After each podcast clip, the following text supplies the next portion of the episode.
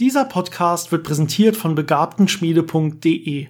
In der Begabtenschmiede biete ich eine Begabungsförderung und Videoserien für an Physik interessierte Kinder, Jugendliche, aber auch Erwachsene. Und jetzt viel Vergnügen.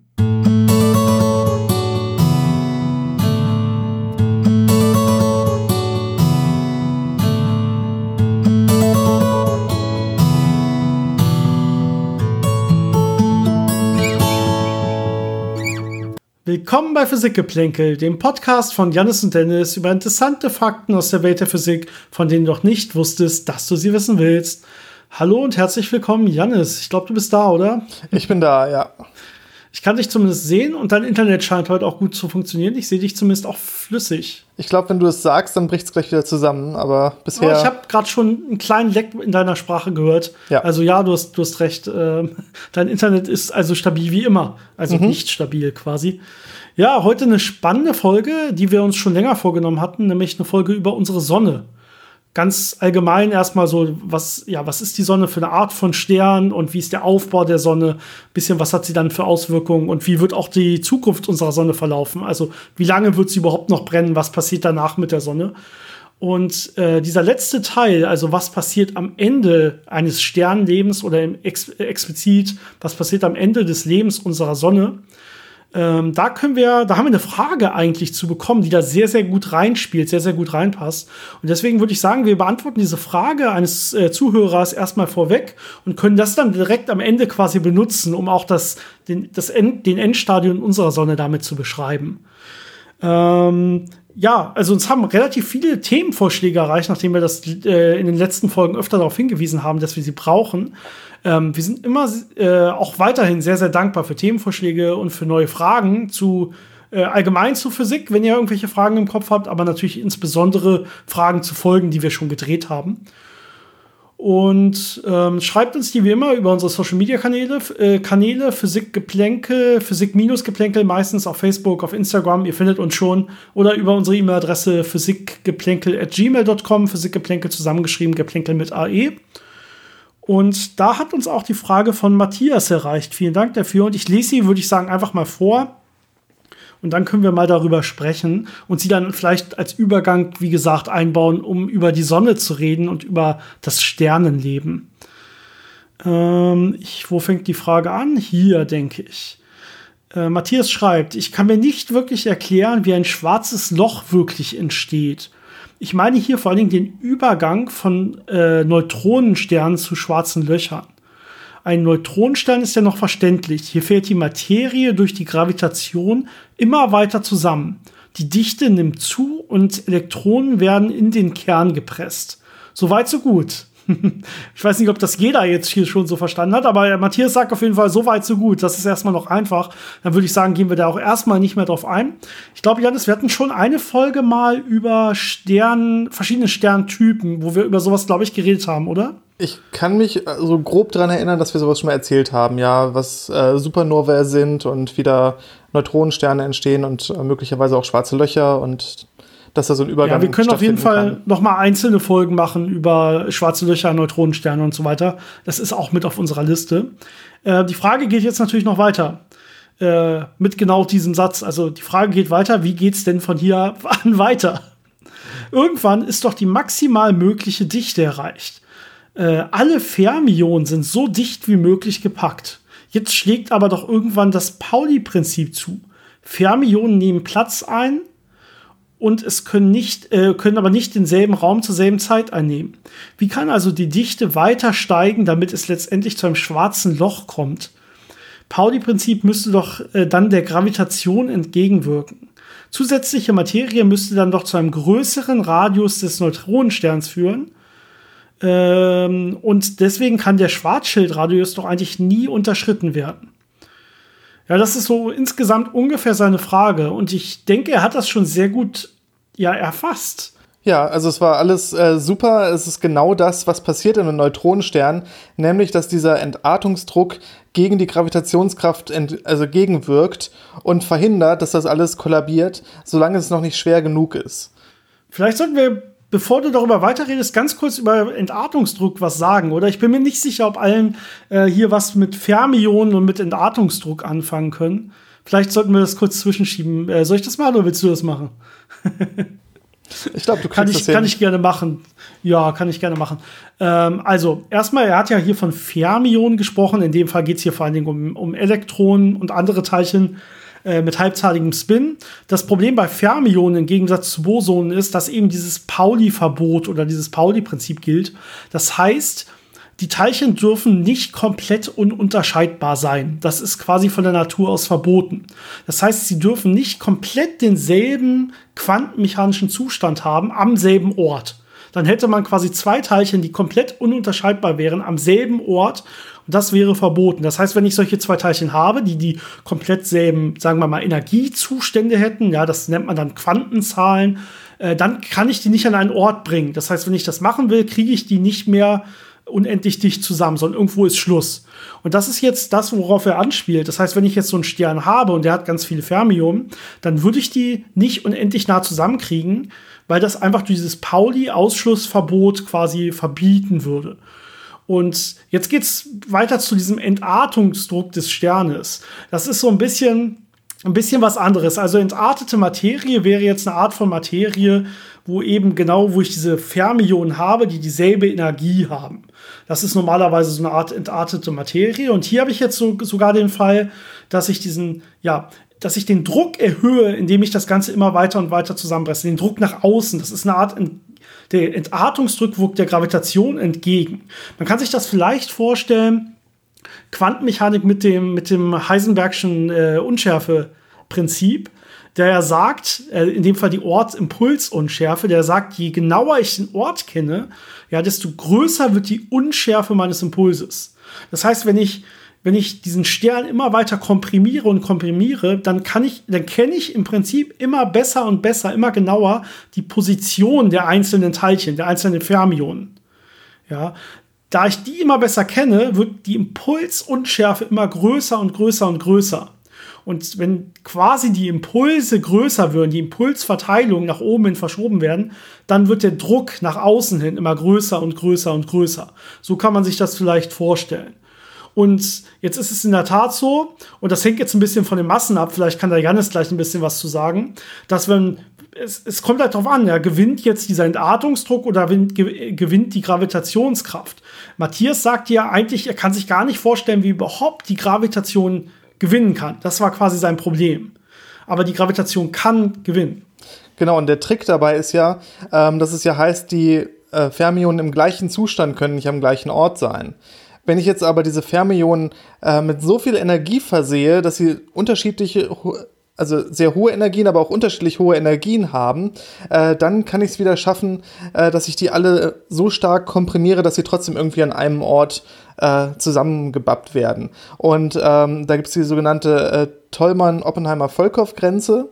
Das ist die Grenze, wann ein Neutronenstern eben schwer genug ist, dass die Gravitation dann gewinnt gegen diesen Entartungsdruck. Das heißt, die äh, Neutronen haben dann so viel äh, unterschiedliche kinetische Energie, dass man die wirklich äh, so klein bekommt, dass sie äh, kleiner werden als der äh, Schwarzschildradius und damit ein schwarzes Loch bilden. Also einen massereichen Raumbereich, aus dem kein Licht mehr entkommen kann. Und äh, das liegt je nach Theorie äh, bei, aktuell sagt man so 2,18 Sonnenmassen. Äh, das hängt sehr stark davon ab, wie genau die Zustandsgleichung, also die Eigenschaften wie Kompressibilität und äh, Druck- und Temperaturabhängigkeit von dieser Materie äh, wirklich aussehen. Äh, das also von versucht Stern man ja, selber in dem vom Fall. Stern, genau. Das versucht man ja zu erforschen. Ähm, aber wir können das im Labor schlecht herstellen, so einen Neutronenstern.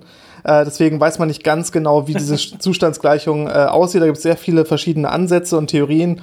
Man versucht das dann mit Beobachtungen äh, besser hinzubekommen, äh, zu verstehen, wie genau es sein muss.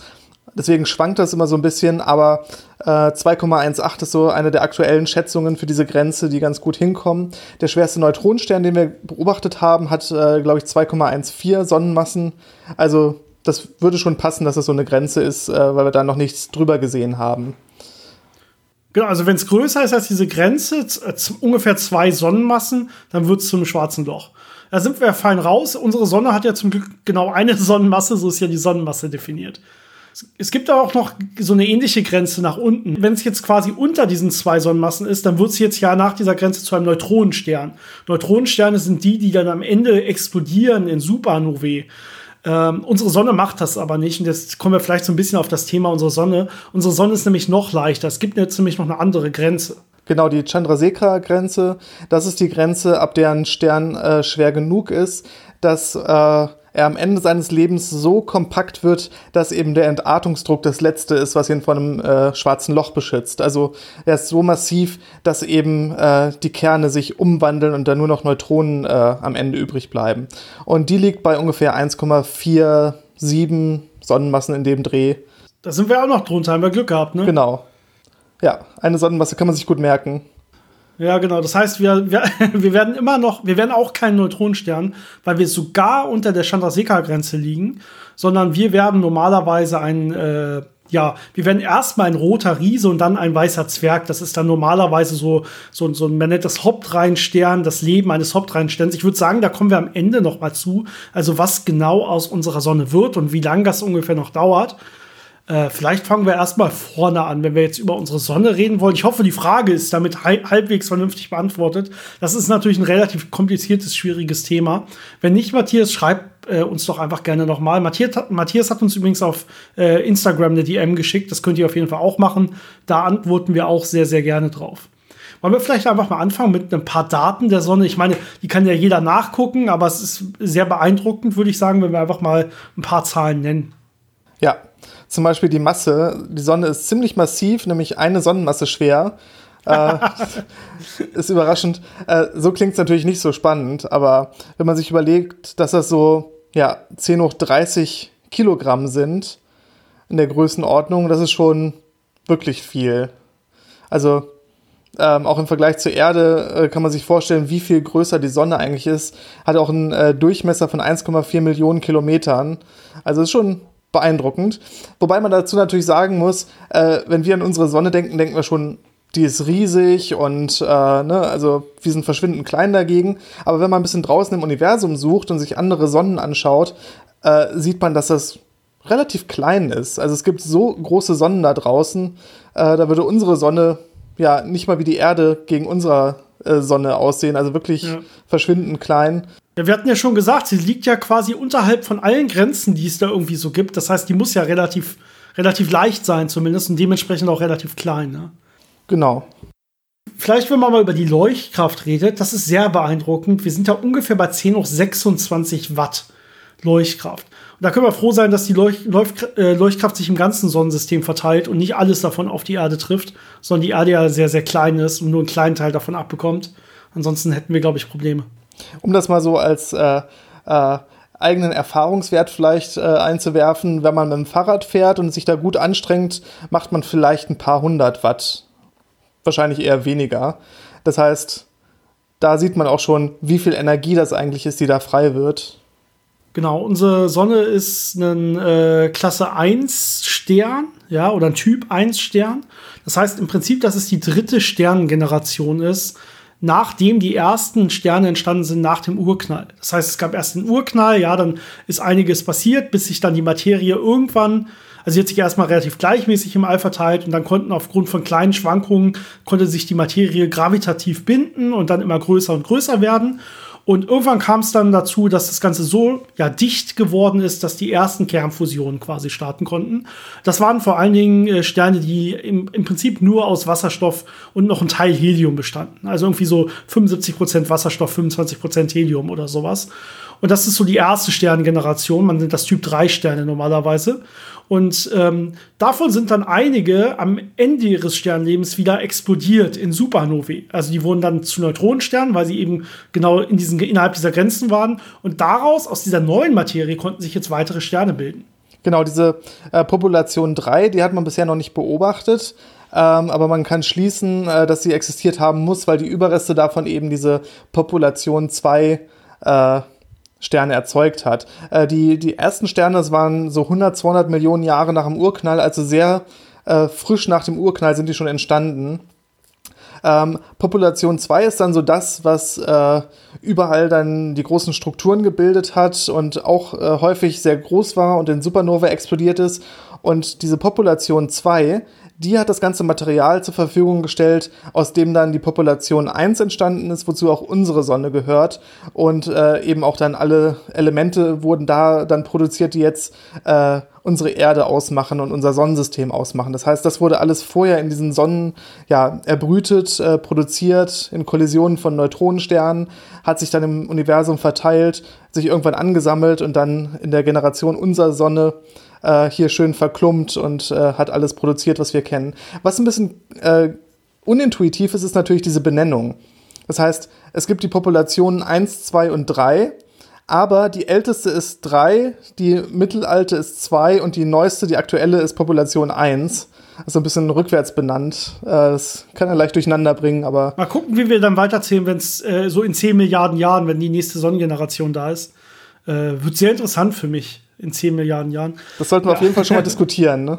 Ob wir dann 0 oder minus 1 oder ob wir dann auf einmal 4 zu 4 springen oder sowas. Äh, ja, genau. Es ist aber in der Tat so, dass auch unsere Sonne quasi nur aus Wasserstoff und Helium besteht. Ja, es, es gibt einen ganz, ganz kleinen Rest, aber wir haben ja den äh, Vorteil, dass die ganzen Planeten äh, auch ganz, ganz viel aus ja, höheren Elementen, schwereren Elementen bestehen. Ne? Aus Eisen und Nickel und Sauerstoff und Kohlenstoff und, und so weiter. Unsere Sonne besteht ungefähr zu 92 Prozent aus Wasserstoff und zu so ungefähr 8 Prozent aus Helium. Es ist so ein ganz kleiner, kleiner Rest noch da, den man da quasi äh, weggerundet hat, so ungefähr 0,1, 0,15 Prozent in unserer Sonne, die dann auch so, so Restteilchen sind für Sauerstoff, äh, Kohlenstoff, Neon, Stickstoff und so weiter. So, so kleine Restgase machen aber, wie gesagt, einen sehr, sehr kleinen Teil aus.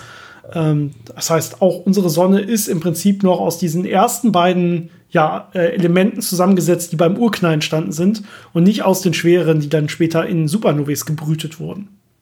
Ja, ähm, wir hatten schon ein bisschen darüber geredet, ähm, welche Population äh, unsere Sonne ist, also welcher Population sie angehört. Äh, ich glaube, wir haben noch nicht erwähnt, die ist so viereinhalb Milliarden Jahre alt, also im Vergleich zum Universum noch nicht so richtig alt, aber für uns doch schon. Und ja, Universum 13,8 13 ungefähr 13,7, 13,8 irgendwas in der Gegend. Also ja, es genau hat ein bisschen äh, gedauert. Genau. Ähm, Wie es weitergeht mit der Sonne, wie gesagt, können wir am Ende noch mal erzählen. Ne? Genau, was man vielleicht noch erwähnen sollte, um das so ein bisschen einzuordnen, äh, unsere Sonne hat, wie gesagt, eine Sonnenmasse. Ähm, es gibt Sterne, die haben mehrere hundert Sonnenmassen, also sind wesentlich größer. Das heißt, unsere Sonne ist da schon eher so kleiner, irgendwo im Mittelfeld. Es gibt natürlich auch äh, leichtere Sterne, aber da wird's dann irgendwann, äh, geht es dann in Richtung brauner Zwerg, also die ja nicht mehr wirklich große Leuchtkraft haben, weil sie eben zu klein sind. Und äh, das andere, sehr vorteilhafte für uns ist, dass die Sonne relativ ruhig ist. Das heißt, sie hat einen sehr gleichmäßigen Energieoutput und hat äh, keine so großen Ausbrüche an, an Energien, an Röntgenstrahlung oder an äh, UV-Strahlung, die plötzlich auftreten, irgendwelche Turbulenzen, die Materie extrem stark, extrem weit auswerfen, weil sowas natürlich das Leben auf der Erde dann ziemlich schnell auslöschen könnte. Das heißt, unsere Sonne ist relativ gleichmäßig und ruhig, was sehr praktisch für uns ist. Genau, ansonsten hätten wir auch nicht äh, diese Milliarden von Jahren gehabt, die, die es gebraucht hat, um wirklich äh, ja, intelligentes Leben quasi zu entwickeln. Äh, das ist gut, dass man dann, dass sich auch diese ja, Zone bilden kann, äh, in der man dann leben kann, um die Sonne herum, in der flüssiges Wasser existieren kann und so weiter. Ich glaube, das ist auch ein ähm, Faktor in der Drake-Gleichung für äh, ja. Äh, außerirdische Zivilisationen, die Frage, äh, wie viele solcher Sonnen gibt es, die ruhig genug sind, dass Leben Zeit hat, sich zu entwickeln? Sehr interessante Frage. Also wir haben Glück gehabt wie, oder, oder auch nicht, oder es hätte uns eh nicht gegeben. Das heißt, jedes Leben, was irgendwo existiert, hat dementsprechend Glück gehabt quasi. Aber dass unsere Sonne eben sehr ruhig ist und wir können nur hoffen, dass das auch so bleibt. Ähm, man kann vielleicht noch erzählen, unsere Sonne dreht sich auch genauso wie die Erde sich dreht. Das kann man zum Beispiel nachverfolgen. Das hat man auch beim ersten Mal gesehen, wenn man nachverfolgt, wie sich Sonnenflecken um die Erde äh, äh, quasi drehen, also wie die sich bewegen auf der Sonnenoberfläche. Ähm, ja, so Sonnenfläche, so dunkle Spots auf der Oberfläche, können wir vielleicht nachher noch mal ein bisschen genauer erzählen, was das ist. Äh, die kann man dann, daran kann man dann auch wirklich schön die Sonnendrehung relativ einfach beobachten. Und zwar äh, dauert es bei der Sonne nicht einen Tag wie bei der Erddrehung, sondern es dauert ungefähr, es dauert 25,38 Tage, habe ich gerade mal abgelesen. Genau, das heißt, ähm, das ist aber essentiell für die, ja, für das, was die Sonne ausmacht, also vor allen Dingen für die ganzen Magnetfelder, die es auf der Sonne gibt. Das heißt, wir haben ja dieses ganz heiße Wasserstoff- und Helium-Gemisch, was wir haben. Und das ist so heiß und dicht, dass es in der Tat so eine Art Plasma bildet, also so ein, so ein Übergangszustand, wo das fast flüssig ist, aber in Wirklichkeit noch irgendwie gasförmig, sehr, sehr heiß und alles komplett ionisiert. Ja, die ganzen Atome, die wir da haben, Elektronen äh, sind getrennt von ihren Atomkernen und so weiter. Und in diesem Plasmagemisch, wenn sich das jetzt dreht, alle 25 Tage um die eigene Achse, dann wird sich natürlich irgendwann auch das Plasma so mitdrehen, das wird so mitziehen. Ja, und dann haben wir im Prinzip ganz viele geladene Ionen und geladene Ele oder, und Elektronen, ja, die sich einfach immer ganz schnell im Kreis drehen. Das heißt, wir haben so einen richtig schönen Elektromagneten. Das ist das, was nachher unsere Sonne und die Sonnenbewegung und das, was sie auswirft und so weiter ausmacht, dass diese Sonne diesen richtig starken Elektromagneten im Inneren hat. Genau, das heißt, wenn wir irgendwas beschreiben wollen, was auf der Sonne passiert, an Bewegungen, an äh, Erscheinungen, äh, werden wir noch ein bisschen drauf eingehen, was da so äh, sichtbar ist und beobachtet wurde.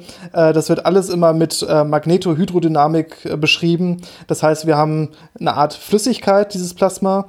Ähm, das aber auch magnetisch wechselwirkt und äh, dementsprechend sehr viele komplexe äh, Wechselwirkungen mit sich selbst hat. Es hängt sehr stark davon ab, äh, wie heiß es ist, äh, wie schnell es sich bewegt, wie es sich zueinander bewegt. Ähm, also da gibt es ganz viele komplexe Phänomene, die man da untersuchen kann, viele äh, sogenannte Instabilitäten. Ähm, da werden wir auch gleich nochmal bei den einzelnen, also wenn wir über den äh, Aufbau der Sonne im Detail sprechen, darauf eingehen, was das dann für Auswirkungen hat. Aber das ist ein sehr, sehr komplexes Thema und äh, da braucht es einmal sehr viel Rechenkapazität, um sowas äh, akkurat zu beschreiben, weil das eben, wie gesagt, sehr komplexe Phänomene sind. Ähm, und es ist auch sehr schwer, äh, das komplett intuitiv zu verstehen als Mensch, weil es einfach, ja, numerische Sachen sind, die da passieren. Äh, weil dann das Magnetfeld mit dem Teil des Plasmas wechselwirkt und so. Das ist dann nicht mehr so leicht sich vorzustellen. Deswegen versuchen wir es dann so ein bisschen äh, oberflächlicher zu halten und mehr über die Phänomene zu reden. Äh, und diese richtige Physik, die dahinter steckt, das ist doch sehr, sehr, sehr komplex ja, es geht ja wirklich in die Richtung, dass man irgendwann auch solche großen Ausbrüche vorhersagen will und so weiter, ja. Und das ist ja ähnliche Wissenschaft, wie wenn man hier auf der Erde zum Beispiel Erdbeben voraussagen will oder so. Ja, man weiß, diese Spannungen sind da und bei der Sonne sind es halt die Magnetfelder. Ja, man weiß, da sind die Magnetfelder gerade ein bisschen stärker, da ein bisschen schwächer. Man weiß ungefähr, wie stark sie fluktuieren. Aber es gibt immer noch, zumindest wenn man es nicht ganz genau berechnen kann, diesen Zufallselement. Und deswegen können wir auch solche Ausbrüche noch nicht exakt vorhersagen. Wir können nur so ungefähr Wahrscheinlichkeit Wahrscheinlichkeiten angeben, ähnlich wie bei so einer Erdbebenberechnung auf der Erde halt. Das ist wirklich sehr, sehr komplexe Physik, einfach nur, weil man halt dieses, ja, dieses schnell rotierende Plasma hat und man weiß jetzt ja nicht ganz genau, wo ist gerade welche Plasmadicke, äh, Dichte, weswegen gibt es da jetzt die und die starken Magnetfelder und so weiter. Das ist alles relativ komplex. Aber so ungefähr kann man diesen Aufbau der Sonne doch relativ gut beschreiben und vielleicht sollten wir das einfach mal machen. Ja, in der Mitte hat die Sonne natürlich einen Kern. Und in der Mitte des, also im Kern der Sonne, da gibt es die Kernfusion. Das ist ja der, der Motor der Sonne, deswegen leuchtet die Sonne, deswegen ist die Sonne so heiß. Ja, das heißt, äh, Wasserstoff wird so stark komprimiert aufgrund der hohen ja, Gravitation, dass das Ganze zünden kann. Das heißt, es gibt eine Kernfusion, die können zerschmelzen und in, innerhalb von verschiedenen Prozessen, von ein paar verschiedenen Schritten dann irgendwann zum Beispiel zu Helium werden.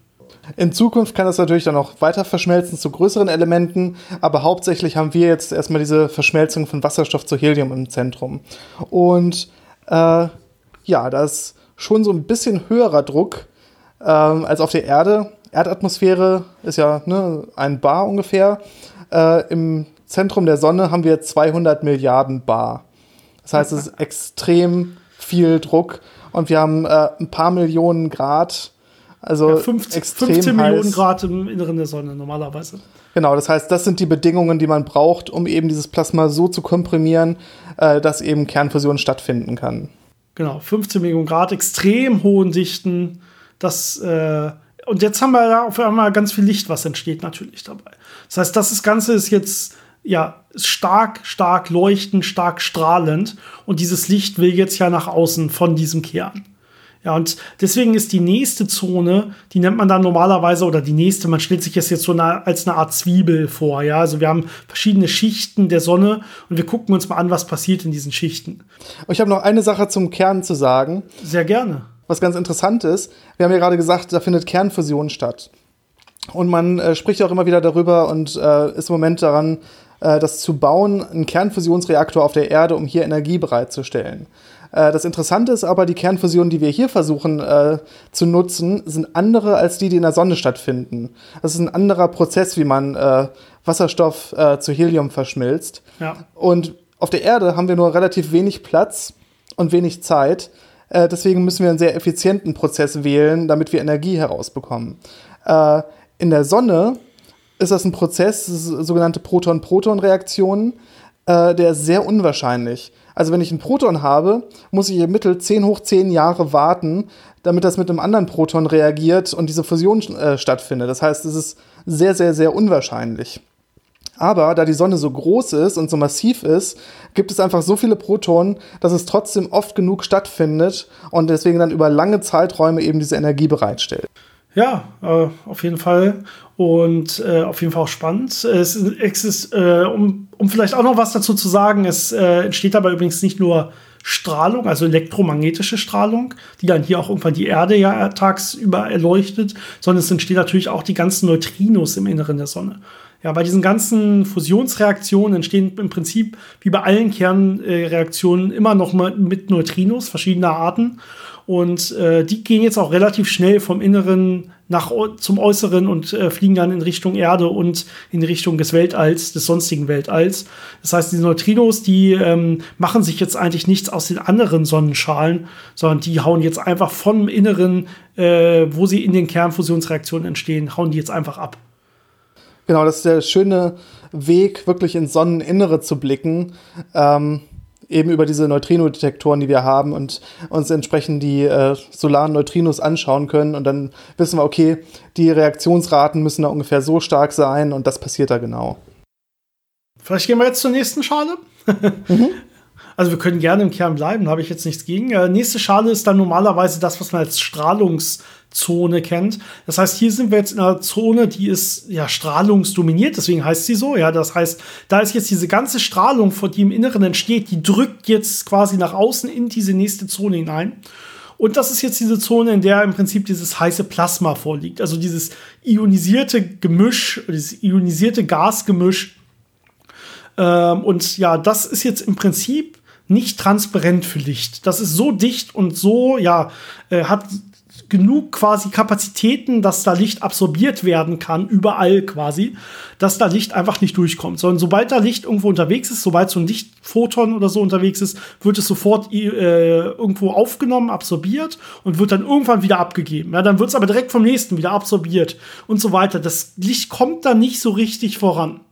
Genau, also typischerweise wäre ja die Zeit vom Sonneninneren bis zu unserer Erde so acht Minuten für ein Photon. Aber da das Photon da jetzt so einen Zickzackkurs quasi durch diese Strahlungszone läuft, also so oft irgendwo äh, absorbiert wird, emittiert wird und dann irgendwelche zufälligen Richtungen einschlägt, äh, dauert das 100.000 Jahre, bis so ein Photon aus dem Kern irgendwann mal Richtung Sonnenoberfläche gekommen ist. Also viel, viel, viel länger, äh, als es äh, brauchen würde, wenn es einfach den direkten Weg nehmen könnte, wie die Neutrinos.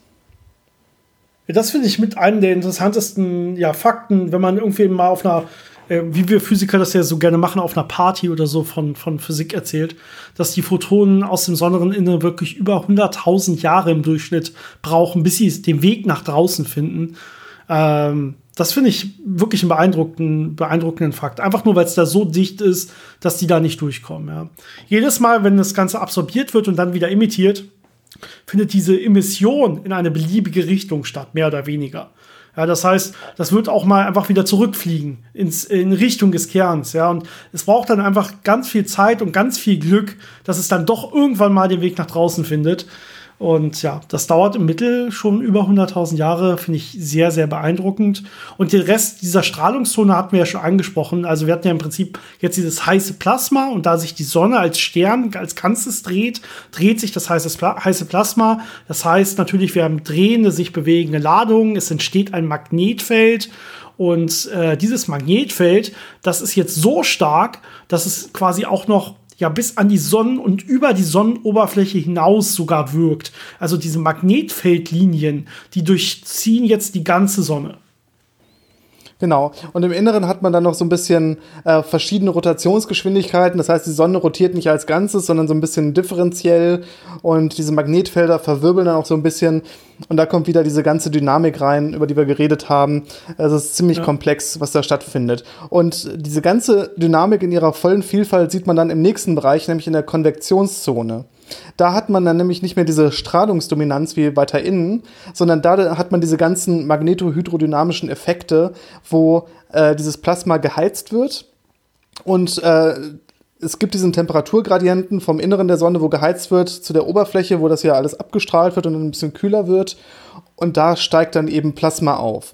Und das bildet dann so, ja, so Konvektionszellen. Das ist, äh, nennt man dann äh, Rayleigh-Benar-Konvektion. Das kennt ihr wahrscheinlich auch, wenn ihr mal eine Suppe gekocht habt mit Fett obendrauf, dann bilden sich diese kleinen äh, Zellen, diese Granulen. Das sieht man auf der Sonne auch. Das heißt, man hat diese, diese äh, Effekte, dass da so, äh, ja, Konvektion irgendwelche Muster erzeugt und äh, komplexe äh, Instabilitäten entstehen können, wo dann plötzlich äh, ein Teil vom Plasma auf eine andere Art nach oben schießt und dann so Verwirbelungen erzeugt. Das hat man alles in dieser Konvektionszone. Ja, genau. Also man hat auch diese klassische Art von Konvektion, dass quasi an der, Ober an der kalten Oberfläche der Sonne, es gibt ja irgendwo die Verbindung zum Weltall. Das Weltall hat ja ne, irgendwie die Temperatur der Hintergrundstrahlung irgendwie ein Kelvin oder zwei Kelvin oder sowas. Das heißt, das ist extrem kalt. Das heißt, alles, was von Inneren sehr heiß nach oben kommt, an die Oberfläche, wird irgendwie abkühlen und abkühlen und abkühlen. Und aufgrund dessen wird es dann auch irgendwann wieder nach unten äh, sinken, weil sich die Dichte ändert. Äh, dementsprechend, das ist wie bei ganz normalen ja, Wetterbildungseffekten, die man hier von der Erde kennt und so weiter. Ja, ganz normale Konvektionszonen hat man auch in der Sonne. Und man hat das, was du gerade beschrieben hast, im kleineren, diese, diese, diese ganzen, ja, diese Effekte, wie bei diesem kochenden Wasser mit Öl quasi. Das sieht man, wenn man sehr, sehr genau auf die Oberfläche guckt. Also da muss man mal Bilder haben, die sehr, sehr stark reingezoomt sind. Und da sieht man dann wirklich diese kleinen Granulatlandschaften quasi auf der Sonne. Und da gibt es auch eine ganze eigene Wissenschaft, die sich eigentlich nur mit diesen Effekten beschäftigt und probiert, die zu beschreiben und vorherzusagen und so weiter. Ich glaube, äh, Parker Solar Probe ist da im Moment äh, der Satellit oder die Raummission, die äh, relativ nah an die Sonne ranfliegt und extrem schöne, extrem hochauflösende Bilder macht von der Oberfläche und von diesen ganzen Phänomenen. Kann man sich auf jeden Fall mal angucken, sieht sehr interessant aus. Ähm, jetzt kommen wir langsam schon an die Oberfläche, wo es dann ja. auch langsam ein bisschen kälter wird. Also wir hatten ja gesagt, eben in, im Kern viele Millionen Grad. An der Oberfläche äh, jedenfalls so den Bereich, den wir sehen, das ist dann die sogenannte Photosphäre, nämlich der Bereich, wo das Licht herkommt, deswegen Foto. Äh, das hat jetzt ungefähr 5700 Kelvin. Also das ist wesentlich kälter als alles, was da innen stattfindet. Und äh, weil die Sonne quasi als äh, schwarzer Körper strahlt, also über ihre Temperatur einfach strahlt, ähm, sieht man das dann so im, ja, in einem gelblichen Bereich irgendwo. Genau, das, deswegen ist das Sonnenlicht gelb, weil's, weil die Sonne diese Temperatur hat außen, da wo es jetzt quasi transparent wird für Photonen. Äh, für Photonen. Das ist der Punkt. Ja, also im Inneren war das Ganze ja irgendwie intransparent. Es kommt, es dauert 100.000 Jahre, bis es nach außen kommt. Und irgendwo fängt es dann an, dass die Photonen sich quasi wieder mit Lichtgeschwindigkeit oder mit fast Lichtgeschwindigkeit bewegen können, ohne aufgehalten zu werden. Und das ist dieser Punkt dieser Photosphäre, wo das Ganze jetzt halbwegs transparent langsam wird. Und von da erreicht uns das Licht dann auch in acht Minuten. Genau, das ist so der Punkt, den wir sehen. Deswegen sehen wir das Licht auch mit der Temperatur, die es an dieser Stelle quasi äh, abstrahlt. Und das sind diese ja ungefähr 6000 Kelvin, vielleicht 5700, 5800 Kelvin. Da kann genau. man sich jetzt schön diese Planckkurve quasi aufmalen, wer das mal irgendwo in der Schule oder so gesehen hatte. Schwarzkörperstrahlung mit 6000 Kelvin. Das ist so ziemlich genau das Sonnenlicht, das uns erreicht. Aber die meisten, die sich das mal angeguckt haben, werden wissen, da fehlt was in Wirklichkeit. Also wenn ich mir dieses Spektrum der Sonne angucke, dann gibt es die sogenannten Fraunhofer-Linien. Und äh, das sind Absorptionslinien. Also das muss jetzt das Licht, was jetzt da ausgesendet wird in dieser Photosphäre, das muss jetzt noch mal ja wieder teilweise absorbiert werden in der Sonnenatmosphäre. Die gibt es nämlich auch noch. Genau, das nennt sich dann die Chromosphäre.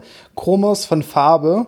Das ist quasi das, was der Sonne ihre, ja, nicht, nicht die Farbe, die wir sehen, gibt, aber quasi Farbe in Form von Spektrallinien gibt. Das heißt, da haben wir ähm, hochionisierte Materialien wie ähm, ja, Eisen oder Sauerstoff oder ähm, Schwefel und die absorbieren jetzt in typischen äh, Absorptionsbanden. Und das sieht man eben, wenn man ein schönes Spektrum sich von dem Sonnenlicht anschaut. Genau, das Licht fehlt dann einfach und äh, das Licht kommt dann, also diese, das Licht, das diese Moleküle anregen kann, kommt dann eben nicht auf der Erde an, sondern nur der Rest des Lichtes. Und das sind diese fehlenden Absorptionslinien des Sonnenlichtes. Das passiert dann also in der Chromosphäre, die noch hinter der Photosphäre ist und im Prinzip sowas ist wie eine leichte äh, ja, Atmosphäre der Sonne, durch die das Licht dann erstmal durch muss, was auf der Oberfläche entsteht.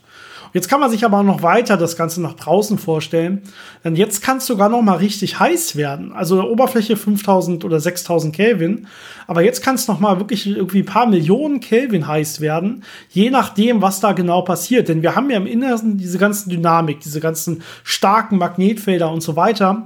Und diese Magnetfelder, die können jetzt auch nach außen dringen die können jetzt auch mal nach außen einfach äh, kommen und zum Beispiel ja ganz viel Strahlung rauslassen, ganz viel heißes Plasma mit sich ziehen. Ähm, diese extrem starken Magnetfelder können zum Beispiel auch die, ja, die Energie im Prinzip äh, umwandeln in Strahlung und deswegen extrem viel Strahlung aussenden, nachdem sie erstmal nach draußen gekommen sind. Also ganz viele dynamische Effekte, die da passieren können, sodass dieses Heiße von innen auch nach außen getragen wird. Genau, man sieht das dann so als so Magnetfeldschleifen, die da mal rumwabern und äh, sich irgendwie auflösen oder mal große Schlingen in den äh, interplanetaren Raum werfen und damit auch äh, Masse herausschleudern. Äh, das sind sehr viele schön anzuschauende Phänomene, die aber für die Erde manchmal nicht ganz so gut sind, wenn dann so ein sogenannter Sonnenwind oder so ein Flare hier ankommt und äh, Satelliten stören kann und die Kommunikation stören kann. Das ist schon ein bisschen unangenehm. Aber einer der interessanten äh, Effekte, die man beobachten kann, was du schon am Anfang erwähnt hattest, sind ja die Sonnenflecken. Die entstehen jetzt auch in ja. diesem Bereich von der äh, Photosphäre, äh, Chromosphäre, eben genau mit diesen Wechselwirkungen mit den Magnetfeldern. Genau, wenn man noch weitergeht, das nennt man übrigens Corona. Der Sonnencorona haben wahrscheinlich die meisten schon mal gehört. Das ist jetzt das, was da drüber kommt und dann wirklich diesen fließenden Übergang in den Raum, in den Weltraum hat. Genau, das sind dann die, äh, das extrem heiße, sehr dünne Gas, was dann eben ja häufig einfach ausgeschleudert wird von der Sonne. Das ist so dieser, diese, dieser Kranz, dieser, diese Überbleibsel genau. äh, an Materie, die da ähm, bewegt werden, eben durch diese Magnetfelder. Ja. Genau. Und äh, ja, Sonnenflecken spielen da auch eine Rolle, denn äh, Sonnenflecken sind ja dunkle Flecken auf der Sonne die wir sehen. Und ähm, das ist ein Zeichen dafür, dass da extrem starke Magnetfelder durch die Sonnenoberfläche durchkommen, also so eine Magnetfeldschleife quasi machen. Und in dem Bereich, äh, wo das Magnetfeld äh, aus der Sonne herauskommt, unterdrückt es die Konvektion. Das heißt, da kommt nicht die heiße Materie von unten nach. Deswegen ist die Oberfläche da ein bisschen kühler und deswegen wirkt es dunkel für uns. Ähm, das ist der Ursprung von diesen Sonnenflecken. Und äh, daran sieht man dann, dass wenn Sonnenflecken präsent sind, ist die Aktivität in der Sonne höher. Das heißt, man hat stärkere Magnetfelder, die rauskommen. Das, äh, wenn man sich das so einfach anhört, ist das immer so ein bisschen kontraintuitiv, wenn man sagt, ah, die Aktivität ist höher, aber da sind kalte Flecken auf der Sonne. Wie spielt das zusammen? Ähm, die Aktivität ist wirklich dann die, diese Präsenz von den starken Magnetfeldern, die auch einen starken Sonnenwind erzeugen und eben dann auch Polarlichter erzeugen, wenn eben dieses äh, nach außen geworfene Magnetfeld mit den äh, Materialien, mit der Erde kollidiert und dann äh, ja, Teilchen des Sonnenwindes hier im Magnetfeld äh, äh, eingefangen werden und mit der Atmosphäre kollidieren, dann hat man eben diese wunderschönen Polarlichter, die man sich angucken kann. Und das hängt immer sehr stark zusammen mit wie viel Sonnenflecken gerade präsent sind. Und diese Sonnenflecken haben so einen typischen Zyklus von elf Jahren. Das heißt, alle elf Jahre tauchen einige davon auf und dann äh, wird es wieder ruhiger, dann tauchen sie wieder auf. Und das ist dann eben immer die Zeit, wo man wunderbar Polarlichter beobachten kann. Wir haben verschiedene Arten von, von so Auswürfen, die quasi passieren kann. Das eine sind die Sonnenflares, die du kurz angesprochen hattest. Das ist im Prinzip ein, ein reiner Strahlungsausbruch. Also erstmal ohne, ohne Plasma, was quasi aus dem Inneren mitgezogen wird oder als Masse dann ausgeworfen wird, sondern nur wirklich ja, viel, viel elektromagnetische Strahlung. Und das äh, normalerweise Magnetfeld, was im Prinzip dann keine geschlossene Bahn mehr hat, sondern die Bahn des Magnetfelds wird dann quasi ins Weltraum geöffnet und dementsprechend kann dann ganz viel Energie vom Magnetfeld mehr oder weniger umgewandelt werden in elektromagnetische Strahlung und nach außen geschossen werden. Ganz oft ist es aber so, dass dabei einfach Masse mitgerissen wird. Das nennt man dann koronalen Massenauswurf.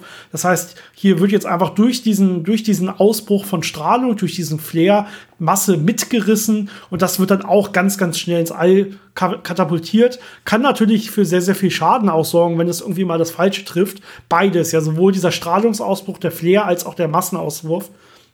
Äh, aber wir haben ja, wie gesagt, am Anfang sehr viel Glück, dass unsere Sonne in Wirklichkeit sehr, sehr ruhig ist. Ich glaube, das Schlimmste, was passieren kann, ist in der Tat, dass irgendwie äh, Satelliten mal Schaden nehmen oder so, die dann mal getroffen werden von so einem Flare oder von einem, von einem Sonnenwind oder sowas. Ja, das ist das Problem an der Stelle. Das ist ja schon schlimm genug, wenn dann teilweise ja. Kommunikation ausfällt und je nachdem, wie viele elektrische Geräte betroffen sind, kann das schon für viele relativ existenziell werden. Aber es ist halt nicht so, dass man direkt äh, irgendwie von äh, Röntgenstrahlung gegrillt wird oder so. Also genau, das oder dass, so das, dass spontan mal ein Ozean verdampft oder sowas. Ja. Also das ist ganz gut, dass das wenigstens nicht der Fall ist. Das ist richtig. Ja, äh, was können wir noch über den Aufbau der Sonne sagen? Ähm, vielleicht noch eine interessante Geschichte, ähm, die noch nicht so wirklich gut erforscht ist, aber wo es ein sehr interessantes Paper zu gibt, äh, wo man äh, das versucht hat zu simulieren und äh, so ein bisschen äh, argumentiert hat, dass das möglich sein könnte, dass es daran liegt. Und zwar dieser Sonnenfleckenzyklus von elf Jahren könnte damit zusammenhängen, ähm, wie die inneren Planeten oder so die größeren Planeten sich um die Sonne bewegen und äh, wann die quasi alle ja ungefähr in einer Linie sind, also auf einer Seite sind und dementsprechend unterschiedliche Gezeitenkräfte in der Sonne verursachen und das dann äh, solche Instabilitäten triggert, die dann eben dafür sorgen, dass diese Magnetfelder an die Oberfläche kommen und diese Sonnenflecken erzeugen. Das heißt, äh, man, man untersucht es noch, aber äh, man beginnt langsam zu verstehen, wie äh, geringe Einflüsse schon sehr große Auswirkungen haben können, eben in so einem komplexen System, äh, was mit ganz viel Magnetfeld und Fluiddynamikwechselwirkungen spielt. Das heißt, so ein, so ein leichtes Anticken von bestimmten Bereichen reicht da schon aus, um dann irgendwelche großen äh, Massenbewegungen oder irgendwelche großen Energieausbrüche zu erzeugen. Mhm. Sehr interessant. Ich glaube, über den Aufbau der Sonne haben wir jetzt so das meiste erwähnt, was wir darüber wissen, ohne zu sehr ins Detail zu gehen. Aber du wolltest ja noch erzählen, was mit der Sonne in Zukunft passiert. Es stimmt, darüber können wir noch reden. Äh, wir hatten ja am Anfang schon gesagt, diese beiden Grenzen hatten wir aufgezählt und unsere Sonne liegt ja unterhalb beider Grenzen. Das heißt, normalerweise die Masse reicht nicht mal dafür aus, dass wir ein Neutronenstern werden, sondern wir werden ein sogenannter weißer Zwerg am Ende. Das ist nichts anderes als so ein ja, so ein langsam ausglühender äh, Metallball im Prinzip. So ein Ball aus Eisen und, und Nickel oder und Kohlenstoff oder so vielleicht noch, der dann so ganz langsam ausglüht. Das heißt, unsere Sonne hat quasi nicht genug Wumms, um später irgendwas mal Bedeutendes Großes zu werden. Oh. Ähm, wir, wir haben das Glück, dass wir momentan in, in einer guten Phase sind, wo halt auf der Erde flüssiges Wasser ist, existiert und deswegen wir Menschen vor allen Dingen leben können. Das wird nicht so bleiben. Ja, das ist äh, das normale Leben des, der Sonne wird dafür sorgen, dass diese Kernfusion natürlich auch immer weiter brennt und brennt und brennt. Das Ganze wird immer äh, heißer werden. Und äh, das Ganze wird hier irgendwann so heiß werden, dass auch auf der Erde kein Wasser mehr existiert. Diese lebenswerte Zone um die Sonne herum wird quasi nach, nach außen verschoben so dass man vielleicht irgendwann dann quasi auf dem Mars flüssiges Wasser hat, aber dafür dann auf der Erde nicht mehr. So kann man sich das vielleicht vorstellen. Äh, wir können uns vielleicht mal einen Zeitrahmen angucken, wann wir hier vielleicht Probleme bekommen würden, weil sich äh, oder Probleme bekommen, weil die Sonne immer heißer und heißer wird. Es, ich, es dauert noch ungefähr, ich sag mal so eine Milliarden Jahre, bis wir uns das erste Mal wirklich Gedanken machen müssen. Also äh, so alt wird wahrscheinlich keiner von uns. Aber und äh, ich hoffe, die Menschheit hat dann andere Methoden oder andere Ideen, sich über sowas Gedanken zu machen. In ungefähr einer Milliarden Jahren schätzt man nämlich, oder wenn man das ausrechnet, kommt man ungefähr auf eine Temperaturerhöhung im Durchschnitt von 30 Grad auf der Erde. Also es ist im Durchschnitt 30 Grad heißer als jetzt. Ja, jetzt haben wir im Durchschnitt um, um die 14 Grad, glaube ich. Äh, mit einem sehr, sehr großen Fehlerbalken, weil je nachdem, wo man sich halt gerade auf der Erde befindet und so weiter. Äh, aber 30 Grad heißer ist ein, hat man dann ein Problem, weil dann quasi überall auf der Erde die Temperatur so hoch ist, dass der Mensch über diese 42 Grad kommt, wo es ja bei einem Fieber zu Problemen kommt, weil nämlich das Blut anfängt zu grinnen und solche Sachen. Das heißt, eigentlich kann dann der Mensch gar nicht mehr leben, zumindest nicht ohne dauerhaft die ganze Erde zu kühlen. Also das thermodynamische Gleichgewicht wird einfach dafür sorgen, dass kein, ja, kein menschliches Leben mehr existieren kann. Ja, außer man steckt halt, warum auch, äh, wie man es auch immer machen will, so viel Energie in die Kühlung, dass man das, dieses ganze System irgendwie trotzdem noch abkühlen kann oder so. Wahrscheinlich wäre der einfachste oder der, der, der einfachere Weg, äh, relativ viele Spiegel im Weltraum zu installieren, die das Sonnenlicht ja. einfach abschwächen, dass man genau. da so ein bisschen das kühlen kann. Oder man, man erhöht irgendwie die allgemeine Albedo des Planeten, also ja, die, die Reflekt das Reflexionsvermögen, indem man irgendwie künstliche äh, Wasserdampfwolken erzeugt oder sowas. Äh, das, da gibt es bestimmt ein paar äh, lustige Ideen, die man hat. Ähm, das ist auf jeden Fall ungefähr nach einer Milliarde Jahre. Da muss man sich dann wirklich Gedanken machen, ha, kann der Mensch so überhaupt noch wirklich leben auf der Erde? Denn der, wenn er sich ganz normal dem Planeten anpasst, ist die Temperatur so hoch, dass das Blut zum Beispiel gerinnen würde. Äh, richtig Probleme, also für das ganze Leben auf der Erde, bekommen wir aber spätestens, allerspätestens in etwa zwei Milliarden Jahren. In zwei Milliarden Jahren wird nämlich ungefähr die Grenze erreicht, wo es hier äh, in der Erde überall im Durchschnitt über 100 Grad heiß ist. An der Oberfläche über 100 Grad heiß heißt, es gibt kein flüssiges Wasser mehr auf der Erde. Das, das ist dann natürlich ein Problem. Genau. Wie gesagt, ungefähr zwei Milliarden Jahre. Bis dahin sollte man sich irgendwie Gedanken machen, und wahrscheinlich spätestens dann einen anderen Planeten oder so gefunden haben, wenn man als menschliche Rasse irgendwie weiter überleben will, weil dann wird es echt schwierig. Ohne flüssiges Wasser auf dem Planeten. Der, das heißt, die ganzen Ozeane werden dann alle verdampfen und es werden komplett andere Bedingungen hier sein, die nicht mehr lebenswert ist, wahrscheinlich für gar kein Leben mehr. Zwei Milliarden Jahre. Dann ist der Planet aber, oder dann ist der Stern, der Planet ist mit seinem Leben ziemlich am Ende, aber der Stern ist noch nicht am Ende, sondern das ist eigentlich immer noch eine ganz normale Sonne. Die ist nur ein bisschen heißer geworden, was uns halt Probleme macht, ja. Aber bis die Sonne wirklich ja Probleme bekommt, das heißt, bis die Kernfusion, bis, bis das Benzin der Kernfusion ausgeht. Denn das ist jetzt der Punkt, da passiert dann was. Ja, also im Inneren brennt es und brennt es und brennt es. Wasserstoff wird immer weniger, Helium wird immer mehr und irgendwann ist der Wasserstoff aufgebraucht. Und ähm, das passiert, wenn die Sonne ungefähr 10 Milliarden Jahre alt ist. Wir hatten ja vorhin gesagt, wir sind jetzt ungefähr 4,5 Milliarden Jahre äh, im Lebenslauf der Sonne, im Lebenszyklus der Sonne. Das heißt, so in ungefähr 5,5 Milliarden Jahren wird die Sonne dann zu einem sogenannten roten Riesen. Ja, das heißt, ähm, wenn das Innere ausgebrannt ist, das Wasserstoff ist komplett fertig gebrannt, ja, dann würde das Ganze irgendwann anfangen, äh, in der Schale, in der nächsten Schale zu brennen. Das heißt, nicht im Inneren, im Sonnen, ja, Kern brennt es dann oder fusioniert es dann, sondern im Schalenbrennen drumherum. Und das sorgt auch dafür, ja, dass zum, vor allen Dingen der Strahlungsdruck deutlich größer wird. Und dadurch bläht sich das Ganze extrem auf. Es muss ja immer dieses Gleichgewicht geben in einem Stern von Strahlungsdruck, der das Ganze nach außen treibt, und von Gravitation, der das Ganze zusammenzieht. Ja, deswegen bildet sich dann irgendwie der Stern mit so und so dem Durchmesser. Äh, und in dem Fall würde es dieses Schalenbrennen dazu führen, dass das Ganze sich extrem aufbläht und äh, die Temperatur, mit der es dann strahlen würde, würde halt dazu führen, dass das Ganze sehr, sehr stark rot aussieht. Das nennt man dann roten Riesen. Das dehnt sich ungefähr um den Faktor ja, 150 aus. Es wird also sehr, sehr groß. Man kann sich, wenn man sich das vorstellt, im Sonnensystem so vorstellen, dass es ungefähr bis zur Bahn des, des Venus wird sich die Sonne aufblähen. Also sie wird dabei nicht die Erde verschlucken, aber fast. Ja, also die Erde ist dann quasi der innerste Planet. Ja, also Merkur und Venus werden verschluckt, wenn sich die Sonne aufbläht in äh, 5,5 Milliarden Jahren. Und äh, klar, die Erde ist dann anders als jetzt. Ja, die Erde ist dann wahrscheinlich so, so ein halb abgefackelter Gesteinsklumpen, der noch so irgendwie übergeblieben ist. Nur noch das Innerste und alles andere wird weggebrannt und weggespült äh, worden sein. Ähm, aber wir sind dann normalerweise noch da, zumindest wenn die Berechnungen und so weiter komplett stimmen. Ähm, ja, und irgendwann ist dann auch das aufgebraucht. Also es fängt dann irgendwann, das hattest du ja schon vorhin gesagt, äh, im Innern an, das Ganze weiter zu brennen. Und zwar brennt dann Helium hin zum äh, Kohlenstoff und äh, Kohlenstoff und Helium kann dann noch hinbrennen zum Sauerstoff. Das heißt, der innerste Kern, der dann irgendwann zurückbleibt, besteht dann vor allen Dingen aus Kohlenstoff und Sauerstoff. Denn das kann jetzt nicht noch weiter brennen. Also die Masse genau. unseres Sterns reicht nicht aus, dass das auch noch mal weiter hochbrennt. Genau, und in diesem Prozess ähm, wenn es dann im Inneren immer weiter brennt, ähm, dann kann es im Äußeren noch so einen sogenannten Helium-Flash geben, dass dann also einmal quasi äh, relativ schnell äh, Kernfusion stattfindet und da äh, sehr viel Energie freisetzt.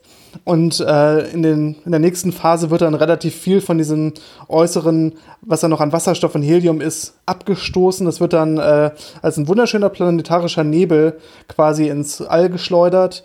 Und was dann im Inneren übrig bleibt, ist dann halt ja, dieser, dieser Überbleib dieses Überbleibsel vom Kern, was dann eben diesen weißen Zwerg ausmacht. Genau, man kann sich vorstellen, dass es ganz einfach abgestoßen werden kann, weil einfach die Gravitation da außen extrem klein ist. Ja, also wenn die, wenn die Sonne eine Größe hat, die bis quasi die Venusbahn äh, bis zur Venusbahn reicht, dann ist außen die Gravitation einfach nur nicht mehr sehr stark.